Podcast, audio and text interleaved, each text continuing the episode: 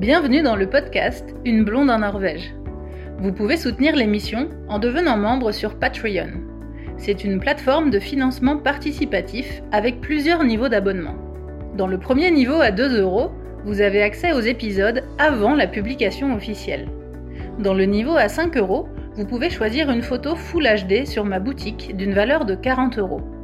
Et il y a des niveaux supérieurs avec d'autres contributions. Rendez-vous sur le site Une blonde en Norvège pour plus d'infos. Ce deuxième épisode euh, concerne le gros bloc de trouver un travail en Norvège. Alors cet épisode est complètement euh, lié euh, évidemment au premier épisode sur, sur comment s'installer en Norvège et, aussi complètement lié au prochain épisode euh, qui, concerne l'apprentissage de la langue. Euh, au début d'ailleurs, je voulais faire les deux épisodes, celui-ci à propos du travail et puis celui sur l'apprentissage de la langue ensemble, parce que c'est à mon sens complètement euh, lié.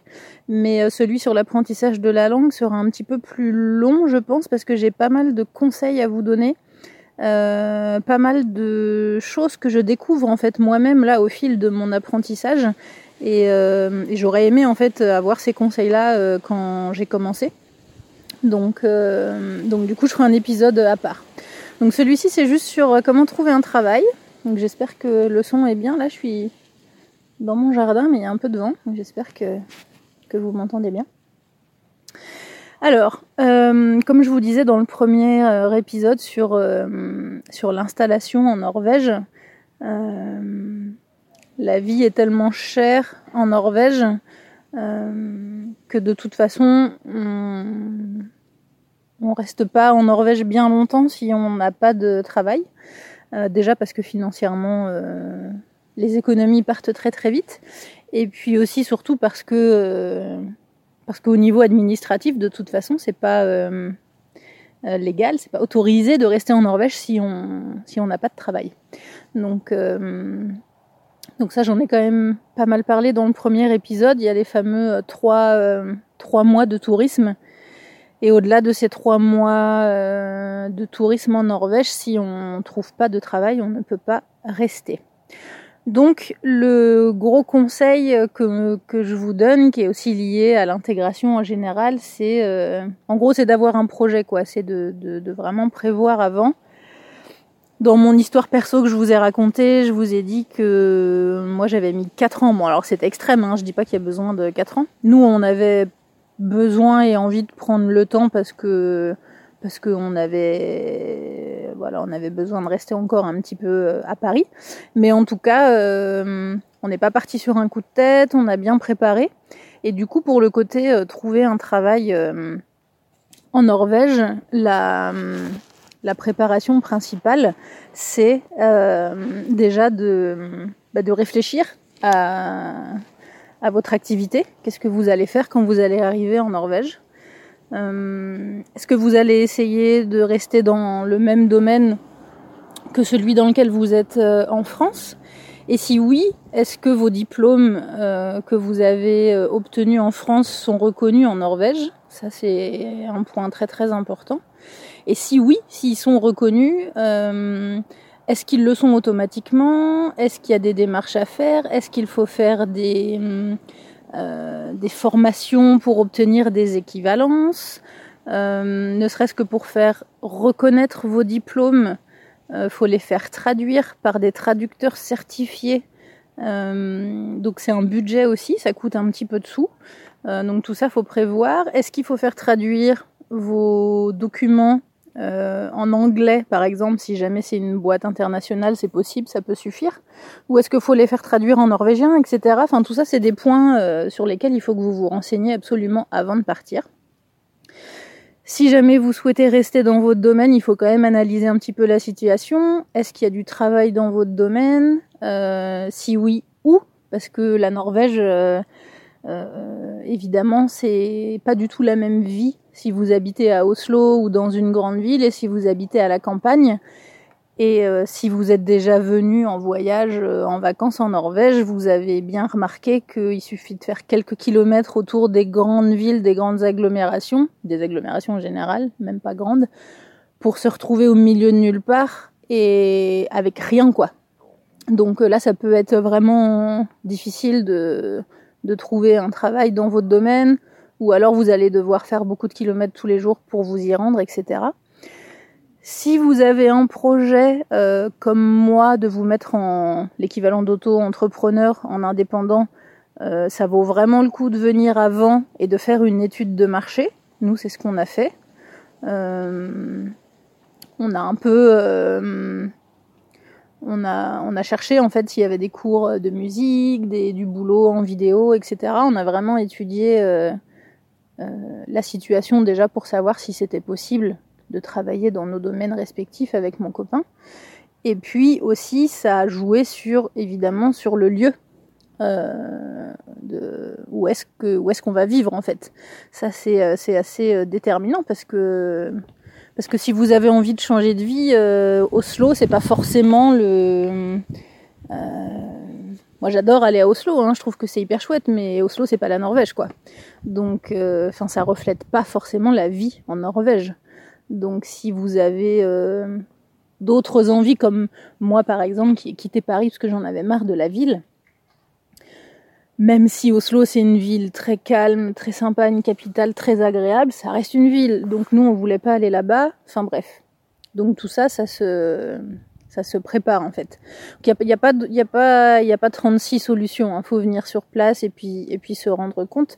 Il n'y a que là, euh, il y a que en étant sur place et en rencontrant les gens et en, analysant un petit peu la situation sur place que vous vous rendrez compte euh, de la de la possibilité de votre projet ou pas en fait.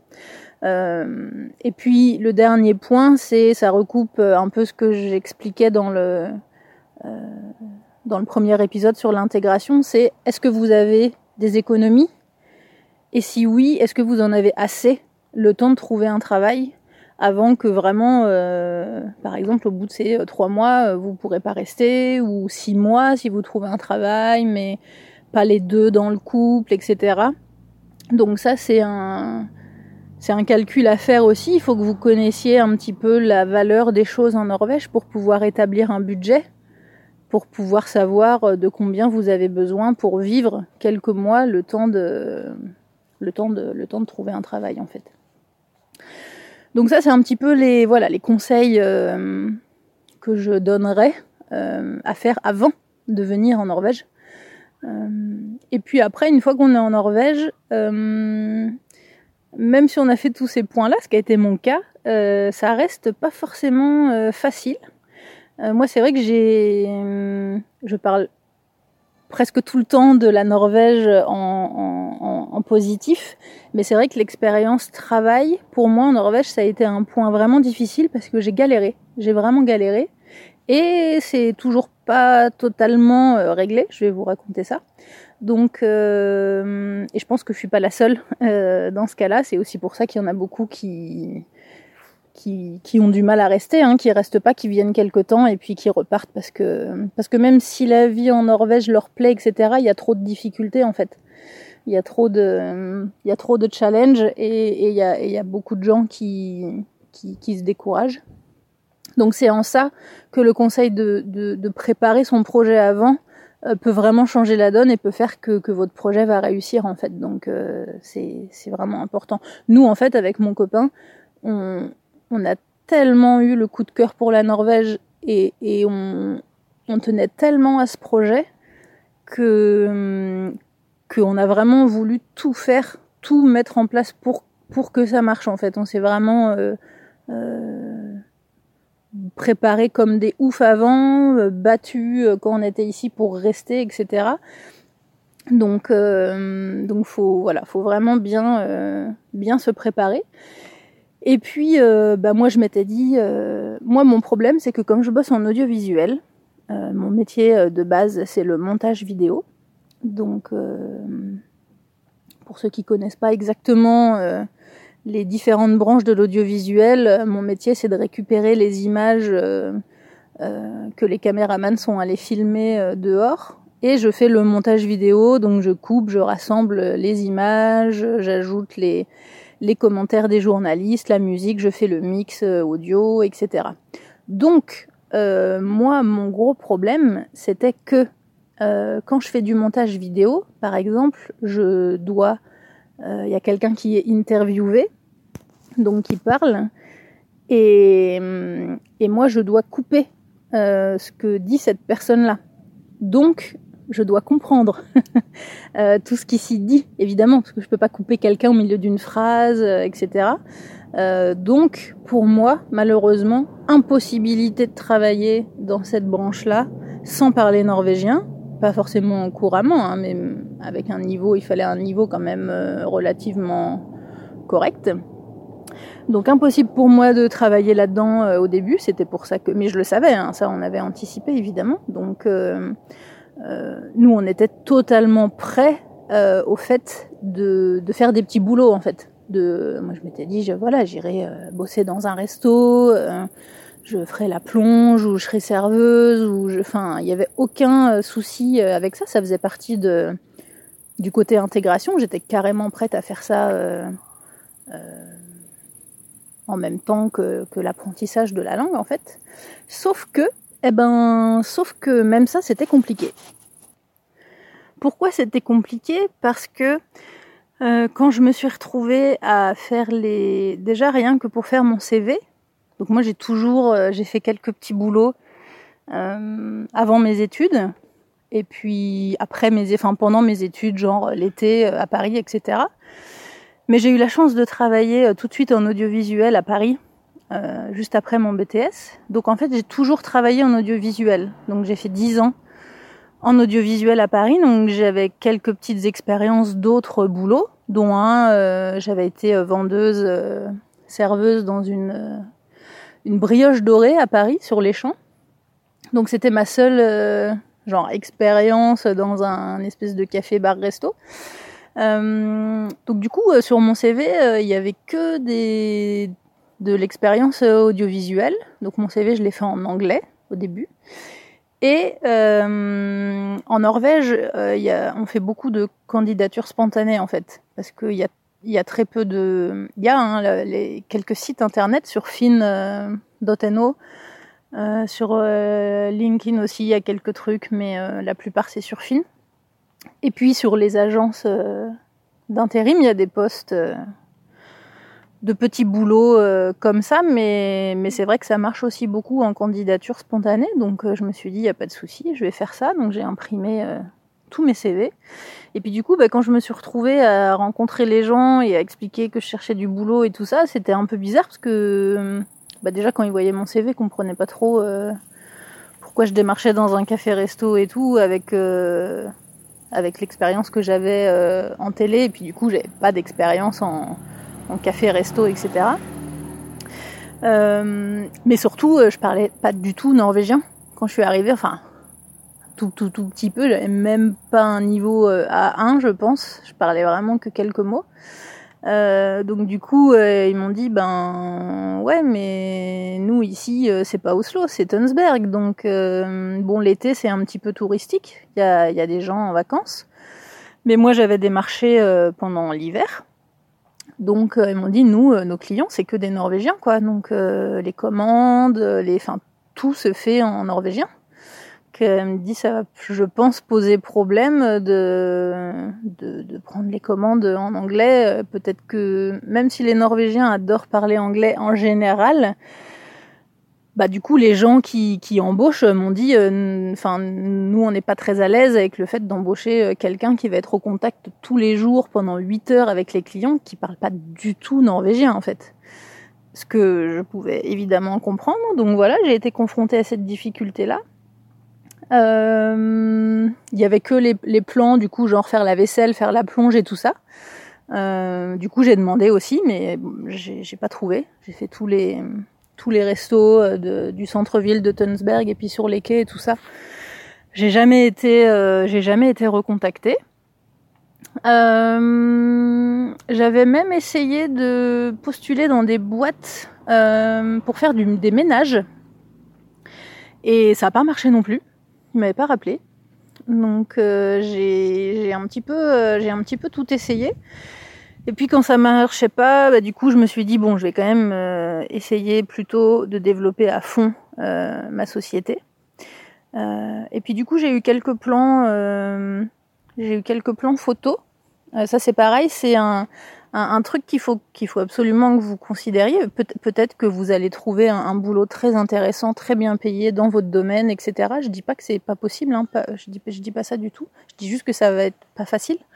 Euh, mais en tout cas pour moi, euh, l'intégration en Norvège, ça ça m'a demandé de pas de me reconvertir parce qu'au final je fais mon métier euh, de base que j'aime, mais ça m'a demandé de de, m'ouvrir et de faire d'autres choses. Euh, par exemple, je fais de la musique, je chante et je fais de la batterie. J'ai sorti un album il y a cinq ans. Et en fait, quand je suis arrivée en Norvège, du coup, on a rencontré quelques Français à Oslo, de, la communauté française d'Oslo. Et, et, en fait, il y a pas mal de gens qui m'ont demandé si je donnais des cours de chant. Donc j'ai dit non, parce que, parce que j'en donnais pas. Euh, je chante, j'ai toujours euh, chanté, mais j'en prenais euh, moi-même à Paris. Et, et j'ai jamais donné de cours de chant, donc je voulais pas faire n'importe quoi. Donc j'ai dit non, mais on commençait vraiment à me demander beaucoup.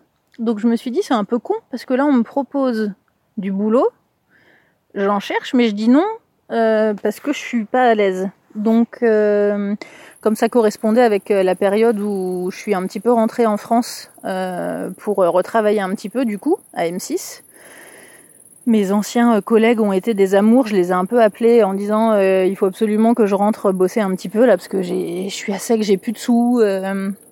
donc c'était cool, ils m'ont dit y a pas de souci, viens, on va te va te faire faire bosser quelques piges, etc. Donc j'ai eu plusieurs euh, plusieurs semaines de taf, donc c'était cool. Et j'en ai profité pour recontacter mon prof de chant euh, de l'époque, Marc Marian. Si tu écoutes euh, ce podcast, Marc, gros bisous. J'ai donc rappelé mon prof de chant et je lui ai demandé s'il voulait bien me, me donner des cours, mais de pédagogie. Donc là, j'ai j'ai pris pendant plusieurs euh, mois des cours sur la pédagogie en fait pour euh, devenir euh, prof de chant. et c'était vraiment très très intéressant. Je me suis vraiment passionnée par le par le sujet. Ça m'a appris plein plein de choses. J'ai acheté des des dizaines et des dizaines de bouquins. J'ai lu pendant des mois et des mois. Enfin, c'était vraiment très intéressant. Et du coup, quand je suis rentrée en Norvège, j'ai commencé à donner des cours de chant. Donc ça, c'était super. C'était, ça faisait partie aussi un petit peu du côté reconversion, parce que finalement c'était quelque chose de complètement différent que je faisais pas quand j'étais en France et que je n'avais pas du tout envisagé en fait. J'ai vu une opportunité et, du coup j'ai agi pour pouvoir m'en servir. Donc ça c'est un truc qu'il faut absolument euh, faire quand on arrive en Norvège si on a vraiment le, désir de, de, s'installer, de s'intégrer et de réussir. C'est qu'il faut pas se fermer aux opportunités parce que peut-être vous n'allez pas réussir à faire exactement ce que vous aviez voulu, mais peut-être qu'il y aura d'autres possibilités qui au final vous amèneront quelques temps après, quelques mois, peut-être quelques années après, à ce que vous vouliez faire. Donc faut vraiment pas se fermer là-dessus. Donc moi j'ai fait des cours de chant, euh, j'ai commencé aussi à faire de la photo, donc euh, professionnellement, parce que j'ai fait des euh, j'ai fait des sessions photos pour des artistes, par exemple, pour des couvertures d'albums, etc. Donc la photo en France, j'en faisais, mais en loisir. Donc euh, là, c'est pareil, j'ai un peu retravaillé le truc, la technique, euh, j'ai racheté un peu de matos et tout. Donc ça, c'était aussi, c'était aussi intéressant. Mais, mais du coup, voilà, j'ai développé mon, j'ai essayé de développer mes activités perso liées à à, ma, société en nom propre en fait. Pour revenir au côté euh, petit boulot, hum, à Oslo c'est plus facile. Euh, c'est plus facile pour plein de raisons. Euh, déjà, bon, c'est la capitale, c'est plus touristique, donc c'est plus facile de, trouver un, boulot, un petit boulot dans un resto, dans une boulangerie. Je sais que le, le secteur euh, du coup, boulangerie, euh, pâtisserie à Oslo est assez développée. Il y a pas mal de Français qui ont des grosses, euh, des grosses sociétés et il y a pas mal de Français qui, qui passent, qui sont euh, soit en stage, soit en CDD, soit qui au final sont embauchés. Euh, donc ça c'est cool pour ceux qui sont dans ce dans ce domaine-là. Il y a il y a un petit peu plus d'opportunités. Et donc à Oslo c'est plus facile de trouver un boulot en tant que serveur pour quelques mois par exemple pendant la saison, pendant l'été ou même ou même à l'année. À l'année c'est vrai qu'à Oslo c'est plus facile. Euh, à Bergen aussi, un petit peu moins je crois qu'à Oslo, mais à Bergen c'est un peu plus facile euh, aussi, euh, de par le côté euh, touristique évidemment, euh, c'est possible de parler, de parler anglais. Alors par contre, je reviens sur l'anglais. Si vous voulez venir vous installer en Norvège, que vous ne parlez pas norvégien, ça ça peut se régler après. Mais si vous parlez pas anglais, que vous parlez que français, euh, là, ça va être très très compliqué. C'est vrai qu'il euh, y a quand même beaucoup de gens sur les groupes, sur Facebook, etc., qui euh, qui posent des questions comme ça. J'ai quand même un petit peu de mal à concevoir une intégration et une installation à l'étranger sans parler anglais. Je, à moins que, que que vous trouviez dans une boîte francophone. Mais bon, même si c'est une boîte française francophone qui est installée à l'étranger, vous serez quand même de toute façon amené à devoir parler anglais. Donc j'ai quand même quelques doutes sur sur euh, sur la réussite de projet euh, pour pour les profils qui ne qui ne parlent pas anglais. Euh, en tout cas, il y a le voisin qui vient de se mettre à tondre la pelouse, j'espère que ça vous dérange pas trop, que ça s'entend pas trop fort. Euh, en tout cas, euh, voilà, il y a des boîtes internationales euh, à Oslo. Donc c'est vrai que il y a des expats qui sont envoyés aussi depuis les boîtes françaises à Oslo pour travailler en Norvège sans parler norvégien, qui parlent que anglais et, pour qui ça se passe très bien. Donc encore une fois, c'est pas c'est pas, euh, c'est pas impossible du tout. Par contre, un petit conseil aussi, si jamais vous avez un profil euh, euh, où vous parlez très bien anglais et où vous êtes embauché dans une boîte internationale à Oslo ou ailleurs, ou une boîte norvégienne, mais pour qui ça pose pas de problème de parler que anglais, si vous voulez vraiment rester dans cette boîte à long terme ou à moyen terme, montrez quand même que vous faites l'effort de, de, commencer à apprendre le norvégien. Parce qu'en fait, les Norvégiens sont en règle générale assez euh, indulgents, assez patients. Euh, mais si s'ils si, sentent que vraiment vous en avez euh, rien à cirer du norvégien et que ça vous branche pas du tout de l'apprendre, euh, je pense que ça risque de poser problème, même si au final dans votre travail vous ne l'utilisez pas pour le côté social et intégration, euh, je pense que c'est hyper euh, hyper important et je pense que ça va jouer dans sur le regard que vont avoir euh, que va avoir vos collègues sur vous, le, le, le patron, etc. Enfin, c'est, je pense que c'est vraiment très important de montrer euh, que vous vous y intéressez et que vous êtes en cours d'apprentissage en fait. Euh, alors après, si vous êtes en comment dire, en contrat expat où vous savez que vous allez rester que deux ou trois ans, bon, là c'est un c'est autre chose, hein, c'est un autre profil. Là, je, je parle pas du tout pour ces personnes-là, parce que là, évidemment, je, je comprends tout à fait qu'on ne se lance pas dans l'apprentissage du norvégien si on sait que euh, deux ou trois ans euh, plus tard, on va euh, partir dans un autre pays, euh, etc. Donc ça, c'est pas du tout le, c'est pas du tout, c'est pas du tout le, le profil. En tout cas, pour revenir à mon expérience euh, personnelle, du coup, moi j'ai j'ai fait comme ça pendant euh, trois ans. Euh, en apprenant le norvégien, mais j'ai pas fait tout bien comme il fallait. Ça, je vous en parlerai dans le prochain épisode hein, sur l'apprentissage de la langue. Mais du coup, euh, j'ai fait des, pas des erreurs, mais euh, j'ai fait des choses qui ont fait que que j'ai pas avancé très vite en fait, euh, qui ont fait que que j'ai atteint un niveau euh, B1 que au bout de trois ans en fait. Euh, parce que du coup, bah, comme j'avais, j'étais très occupée euh, pour développer mes projets perso de, de, de, audiovisuels en fait pour travailler. Du coup, j'avais peu de temps pour le pour le norvégien. Euh, et puis c'est, ça coûte cher aussi, euh, les cours, etc. Donc, euh, donc du coup, ça m'a pris du temps. Bref, je suis arrivée, on va dire à peu près à un niveau B1 au bout de trois ans. Et en fait, c'est seulement à partir de ce moment-là que j'ai eu des opportunités de boulot qui se sont ouvertes. Euh, je dirais que tout s'est un petit peu euh, décanté à partir du moment tout simplement où j'ai été capable de faire des entretiens d'embauche en norvégien. Alors avec un niveau B1, euh, les entretiens d'embauche c'est c'est pas du gros niveau, hein, c'est du on fait plein de fautes, on enfin c'est vraiment un, un, un, début de un, début de, de de conversation qui se tient quoi on va dire. Mais en tout cas ça suffisait pour passer un entretien euh, un entretien d'embauche. Et c'est que à partir de ce moment là où j'ai trouvé euh, où j'ai trouvé du boulot. Euh, d'ailleurs j'avais été prise pour un travail justement de serveuse dans un resto.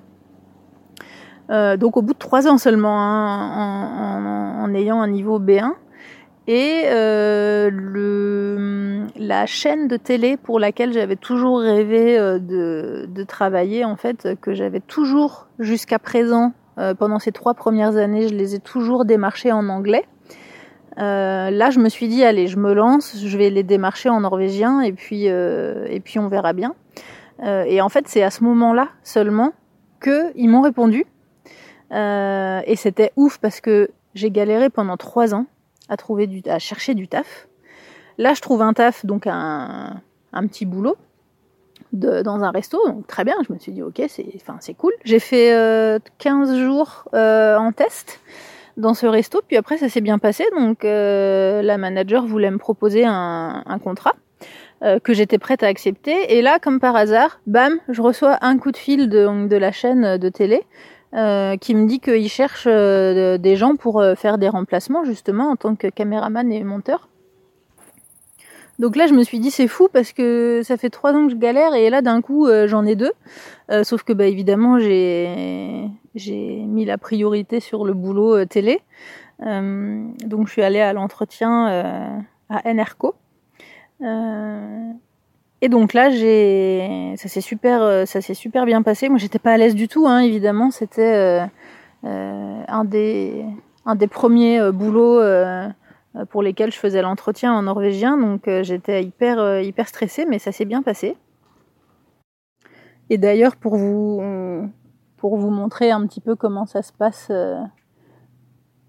dans le milieu du travail en Norvège, il y a une petite anecdote que que j'ai déjà raconté dans un des dans une des interviews euh, que j'ai faites. Je crois que c'était dans celle pour euh, embarquement immédiat, mais je vous la raconte là parce que ça peut vraiment bien euh, refléter pour le coup l'ouverture des Norvégiens. Enfin, comme moi je trouve en tout cas. Hein, je sais que tout le monde n'est pas forcément d'accord là-dessus. C'est que donc du coup j'ai fait cet entretien à Enerco et puis ils m'ont dit ok bah super. Donc le logiciel de montage, c'était un autre logiciel que celui que j'avais l'habitude d'utiliser. Et puis moi en France, j'étais que monteuse vidéo, je filmais pas. Et là, ils avaient besoin de quelqu'un euh, pour faire euh, les deux. Donc c'est l'équivalent de un peu du poste de JRI en France. Donc fallait filmer et faire du montage. Donc euh, comme c'était pas exactement ce que j'avais l'habitude de faire et puis que c'était le nouveau logiciel de montage, etc. Ils j'ai fait une formation. Donc j'avais une formation euh, d'une semaine euh, pendant laquelle j'étais payée euh, comme si je travaillais, donc c'était cool.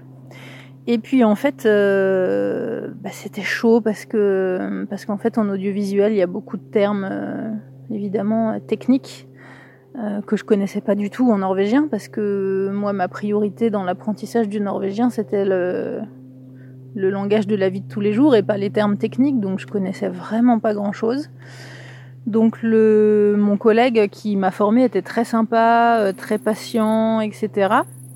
Mais c'était très intense parce qu'il y avait beaucoup de choses nouvelles. C'était très, euh, c'était très bizarre pour moi parce que parce que j'avais quand même 10 ans d'expérience euh, à Paris et là, je me retrouve euh, dans une boîte en Norvège et en fait, j'avais l'impression de rien savoir, de rien connaître, de tout recommencer à zéro. Et ça, je pense que c'est une sensation que plein d'entre vous peuvent avoir euh, en arrivant euh, dans n'importe quel pays. Hein, si vous partez à l'étranger, n'importe où. Mais si vous arrivez en Norvège, c'est vrai que même si vous avez la chance de réussir à trouver un boulot dans votre domaine, peut-être que vous allez au final avoir cette sensation de devoir un peu tout réapprendre et tout recommencer. Et bah, c'est pas facile. C'est pas facile psychologiquement. Moi, ça a été un petit peu dur. Et puis vraiment tous les mots, tout le, le, vocabulaire technique et tout là, c'était c'était un peu too much en fait. Et, euh, et du coup, je me suis dit ça va pas le faire. Je suis vraiment pas prête. J'ai pas le niveau de norvégien pour ça. Enfin, c'est trop tôt là en fait par rapport à mon niveau de norvégien. Ça, ça, ça va pas le faire. Euh, et puis j'avais l'impression de tout faire mal, de rien comprendre et tout, alors que, que en vrai j'étais expérimentée dans ce domaine, donc euh, c'était très bizarre. Euh, donc je me suis dit faut que j'en parle, faut que j'en parle au chef. Donc je suis allée voir euh, mon patron et du coup, euh, je lui ai expliqué ça. Je lui ai dit, écoute, euh, je suis hyper euh, contente que vous m'ayez donné l'occasion de faire cette formation et que vous vouliez me donner une chance. Mais en fait, ça va pas le faire. C'est et puis là, j'ai vu son visage, mais vraiment, mais il était choqué. Quoi. Il me dit, ah bon, mais mais il me dit je comprends pas. Il me dit en plus je viens de parler avec mon collègue, là, enfin celui qui te forme. Il m'a dit que c'était super et tout. Enfin il me dit je comprends pas, qu'est-ce qui va pas euh? Donc je lui explique tout ça. Puis il me dit oui, après il me dit je comprends euh, complètement que euh, ce soit difficile pour toi, que tu sois pas à l'aise, etc. Je comprends, je comprends tout à fait. Et moi en fait j'étais en train de lui dire, du coup je lui dis bah j'arrête en fait. J'avais une semaine de formation, du coup là j'avais fait trois jours j'avais fait trois jours, du coup je lui euh, j'arrête, enfin laisse tomber, mais tu vois demain je reviens pas, ça sert à rien, euh, je, enfin je, sers à rien quoi. Puis du coup il me dit bah écoute de toute façon c'est réglé comme ça, t'as as le contrat et tout, donc euh, il me dit va au bout. va au bout de la formation, il reste deux jours, fais les deux jours, et puis il me dit on discutera à la fin de la semaine, et puis si vraiment ça, ça, ça le fait pas, que tu veux pas, que t'aimes pas, etc. Bon ben on te rappellera pas quoi, mais il me dit fais, les deux jours qui restent, c'est trop con, là t'as fait trois jours. Euh, bon. Alors bon, c'était mon boulot euh, de rêve dans la boîte euh, que j'ai toujours visée. j'ai même quand j'étais à Paris, je m'étais toujours dit je rêve de travailler pour Enerco. Je voilà, donc là j'y étais, tout ça. Je me suis dit bon, je peux pas je peux pas dire non quoi. Donc j'ai dit ok, je continue ces deux jours là. Et puis en fait, bah, ils m'ont un peu piégé parce que du coup le lendemain ils m'ont envoyé en direct. C'est-à-dire qu'en fait, le boulot donc pour lequel je postulais, c'est un boulot qui est, très intéressant parce que c'est assez varié. Euh, donc je filme, alors quelquefois je vais filmer des images dehors avec un journaliste, puis je reviens au bureau, on fait le montage ensemble. Quelquefois je filme des images, mais c'est pour un autre bureau, donc j'envoie les images après par euh, réseau. C'est pas moi qui fais le montage. Quelquefois, à l'inverse, moi je reçois des images que quelqu'un a filmées et je fais que le montage.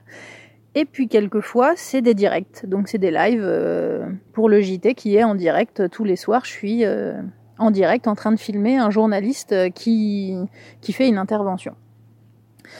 Donc j'avais, pendant mes trois premiers jours de formation, j'avais eu des, des exercices pour faire ces directs-là que j'avais jamais fait de ma vie. Et donc la grosse difficulté de ces directs-là, c'est que donc j'ai ma caméra qui est reliée à un petit boîtier de direct qui fait que donc je peux être en direct euh, avec la régie. Euh, donc ça c'est pas très dur, hein. c'est juste un petit peu de technique à apprendre, mais c'est pas très difficile. La grosse difficulté c'est qu'en fait je dois avec mon téléphone portable appeler la régie. Et là je dois mettre une oreillette et j'ai euh, dans l'oreillette le Réal qui se trouve soit à Oslo, soit à Bergen, soit à Porsgrunn pour pour le pour les infos régionales pour lesquelles je travaille. Et là, le réal, euh, il me parle en fait dans l'oreillette en norvégien. Du coup, il me dit euh, voilà, euh, attention, direct dans deux minutes. Tiens, déplace-toi un peu sur la droite, attention parce que derrière il y a un truc là, je voudrais pas. Et voilà. Et du coup, avec mon, mon tout petit niveau de norvégien, je me suis dit mais c'est mort, c'est pas possible, mais jamais en direct quoi. Genre si je comprends pas ce que le mec il me dit, je vais faire n'importe quoi. Enfin, c'était c'était ouf. Et en fait, ils m'ont un peu piégé parce que du coup, pendant cette formation, euh, le quatrième jour, eh ben, ils m'ont envoyé en direct. Ils m'ont envoyé au feu, quoi. Et euh, du coup, euh, c'était, j'y croyais pas quand ils m'ont dit ça. Ils m'ont dit, écoute, on est désolé, il y a personne d'autre. faut que vous y alliez ce soir. c'est comme ça. Donc, du coup, je me suis retrouvée en direct avec un collègue journaliste. et puis, ça l'a fait. Euh, je vous dis pas dans quel état de stress euh, j'étais. Euh, j'avais la caméra qui tremblait un petit peu. J'étais vraiment hyper stressée. J'ai mis plusieurs heures à m'en remettre après, mais mais au final ça s'est bien passé. Et puis du coup à la fin de la formation, mon chef est venu me voir puis il me dit bah tu vois ça s'est bien passé en fait. Donc bah tu veux continuer ou pas? Et là j'étais comme une conne parce que je me suis dit c'est c'est difficile à cause de la langue, mais c'est le boulot euh, de rêve en fait, donc je peux pas dire non, c'est impossible. Donc du coup j'ai dit bah ouais si c'est ok pour vous que voilà que je parle pas trop bien, euh, mais bon je leur ai dit je prends des cours de norvégien donc je vais progresser, je vais être meilleur. Euh. et puis du coup ils m'ont dit ouais ouais pas de souci non pour nous ça va c'est cool enfin donc voilà donc j'ai commencé comme ça pour Enerco et puis et puis ça fait deux ans ça fait deux ans que je travaille pour eux comme, euh, comme freelance. Donc, euh, donc ça, c'est très très cool. Ça rejoint aussi un... Je pense que je ferai un, un, podcast aussi à part entière là-dessus sur, euh, sur l'intégration sociale, sur comment sont les Norvégiens, etc. Ça c'est pareil, il y a plein de regards différents. Hein. Il y a des gens qui n'ont pas du tout aimé, qui ont eu que des mauvaises expériences, qui...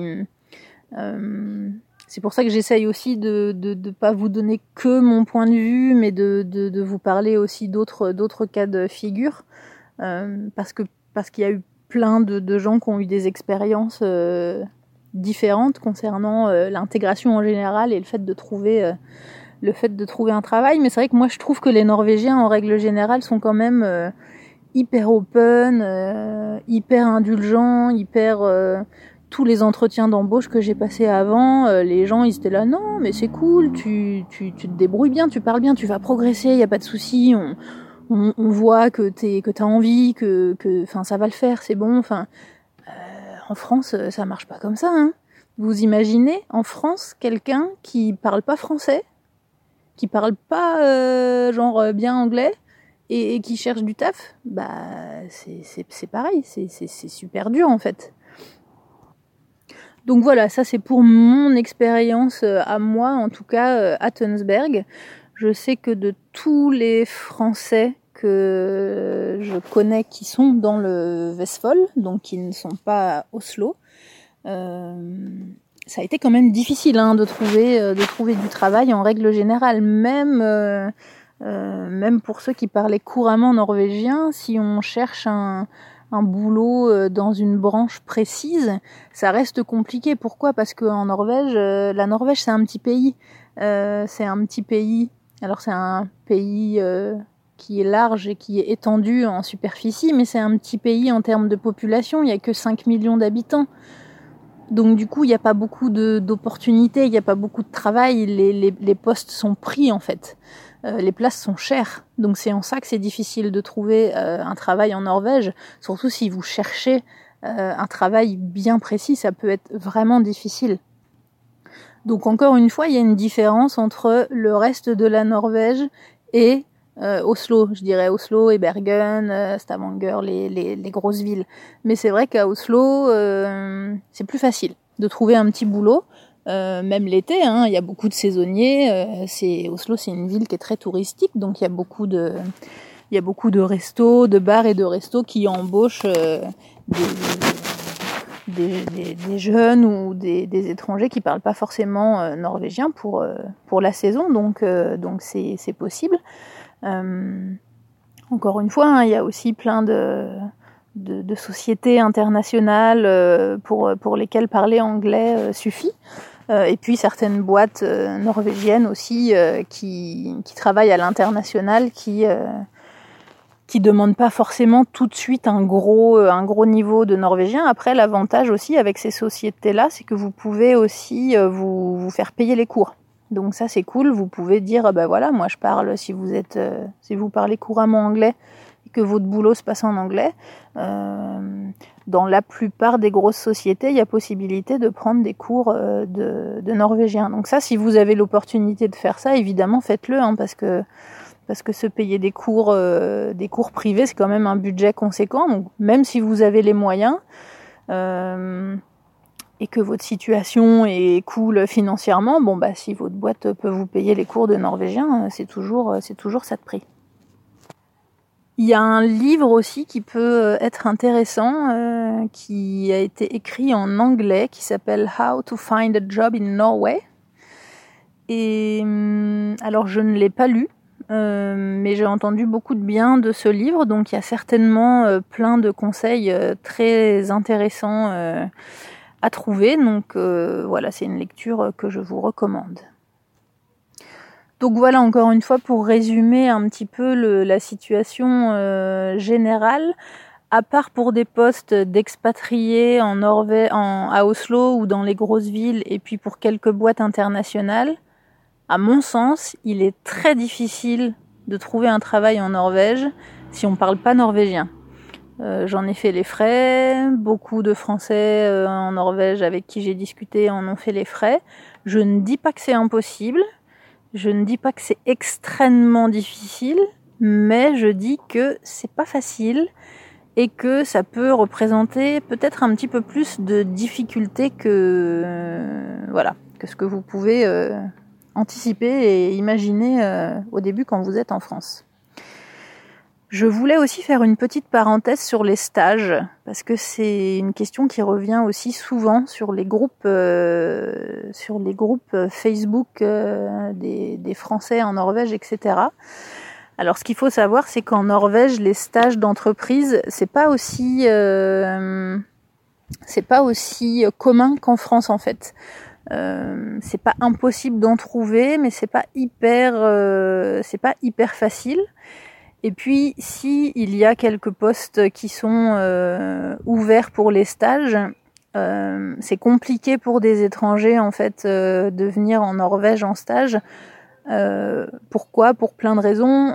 parce que parce que donc très souvent c'est c'est lié à la langue aussi. Hein même si c'est une société internationale, de toute façon, en Norvège, vous serez quand même amené à utiliser un petit peu le norvégien, donc c'est assez compliqué pour les sociétés de prendre des stagiaires qui ne parlent euh, pas norvégien et qui peut-être pas un anglais euh, parfait. Donc après, si vous parlez vraiment couramment anglais, euh, ça peut ça peut être possible, mais c'est pas c'est pas facile. Et puis surtout, la grosse difficulté, c'est clairement bah, que la vie est chère. Donc, euh, comme les comme les stages sont pas forcément super euh, bien payés, eh ben du coup, une fois que vous avez payé votre logement, votre bouffe et puis quelques sorties, bah, il vous reste rien en fait. Donc euh, après, c'est des stages à prendre comme une expérience, mais c'est pas un stage qui va vous rapporter de l'argent et c'est très certainement un stage qui va vous en coûter.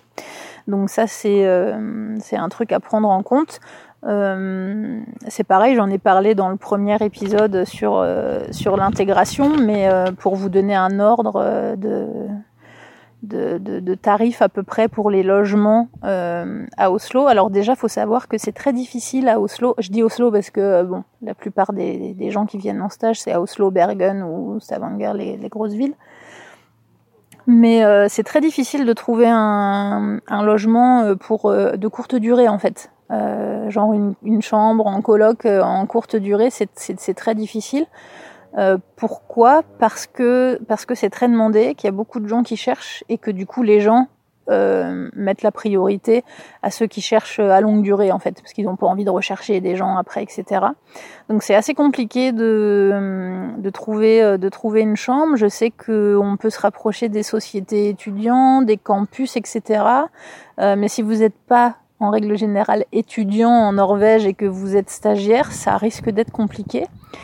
Et puis en termes de budget, faut compter par exemple à Oslo, je dirais entre 600, entre 600 euros et 800 euros à peu près pour une chambre en colocation. Euh, je pense pas qu'il y ait possibilité de trouver grand chose en dessous de 500-600 euros. Euh, pour une petite chambre hein, en, en, coloc en centre-ville, donc c'est quand même un gros budget, c'est assez cher. Euh, la nourriture c'est cher, faire les courses c'est cher, prendre les transports c'est cher. Euh, là à Tunsberg par exemple, un, un ticket de bus c'est 37 couronnes, donc c'est presque 4 euros. Donc si vous faites l'aller-retour en bus, ça fait 8 euros, ça fait 8 euros par jour. Donc presque 10 euros par jour de transport, c'est quand même assez euh, énorme. Enfin voilà, tout est cher. Donc, euh, donc du coup, même si vous êtes payé, que vous avez un petit salaire euh, pour votre stage, du coup, ça va partir en fumée vraiment très très vite et du coup, il restera il restera pas grand chose. Donc voilà, encore une fois, c'est pas c'est pas impossible. Il y en a plein. Hein. Enfin, moi, je connais des, des, sociétés qui utilisent des stagiaires et pour qui ça se passe très bien. Mais bon, faut je pense qu'au final, il faut quand même avoir un peu d'économie et que c'est un, c'est une expérience qui peut, euh, qui peut coûter un petit peu, un petit peu d'argent, quoi. Donc, euh, donc voilà, faire, faire attention en termes, en termes de budget. Et bien voilà, je crois que j'ai fait euh, à peu près le tour de tout ce que je voulais vous dire, des petits conseils à donner pour trouver euh, un travail euh, en Norvège. Retrouvez les épisodes sur toutes les applications de podcast et en format vidéo sur YouTube. N'hésitez pas à mettre des petites étoiles pour noter le podcast et à partager les épisodes. À bientôt!